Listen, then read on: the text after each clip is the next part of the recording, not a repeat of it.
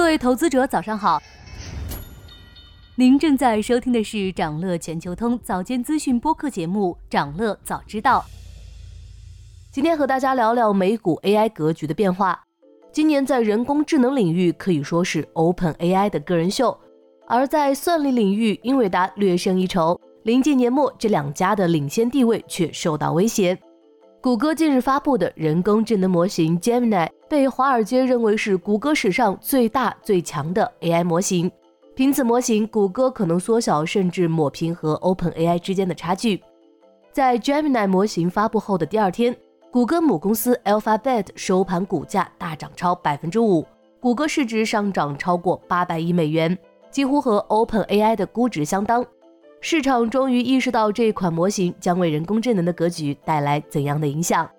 根据谷歌内部消息，Gemini 有万亿参数，训练所有的算力甚至达到了 GPT 四的五倍。在大规模多任务语言理解测试中，分数首次超过人类专家。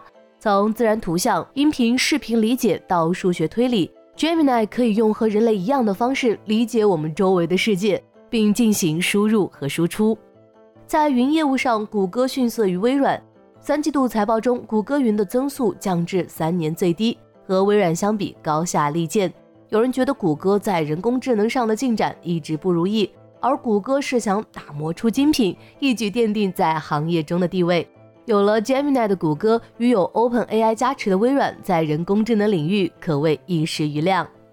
除了谷歌，脸书也有大动作。Meta 没有像谷歌一样一力追赶，而是和 IBM 成立 AI 联盟，走开源竞争路线。目前已有五十多家各界知名机构加入该联盟，包括 AMD、戴尔、英特尔、索尼等一系列科技巨头。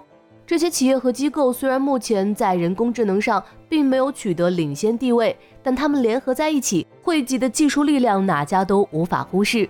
未来也许会出现改变行业的创新。算力方面，AMD 在上周三推出了最新的人工智能芯片 MI 三零零 X，同样备受行业期待。上周四，AMD 股价单日涨幅几乎达到百分之十。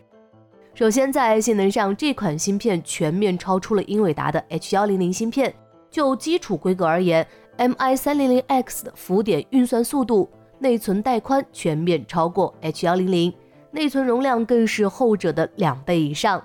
当然，如果 MI300X 只能和上一代的英伟达芯片做对比，市场也不会给出这么积极的反馈。MI 三零零 X 更多对标的是英伟达最新的 H 二零零，与之相比，MI 三零零 X 仍保持领先，但优势缩小了很多。AMD 推出的这款芯片刚好解决了市场之需，在算力领域，英伟达几乎没有对手，其芯片不仅价格高昂，产量也有限，但因为主要供货只能依靠英伟达，各家公司只能忍气吞声。如果 MI 三零零 X 能够得到大规模采用，有望降低开发人工智能模型的成本，对英伟达形成竞争压力，并且 AMD 的 CEO 苏姿峰称，MI 三零零 X 的售价也将比英伟达的芯片更低，更高的性价比代表更强的产品竞争优势。Meta、OpenAI、微软、甲骨文等公司都将使用 MI 三零零 X。一些分析师认为，美国科技股仍有上涨空间。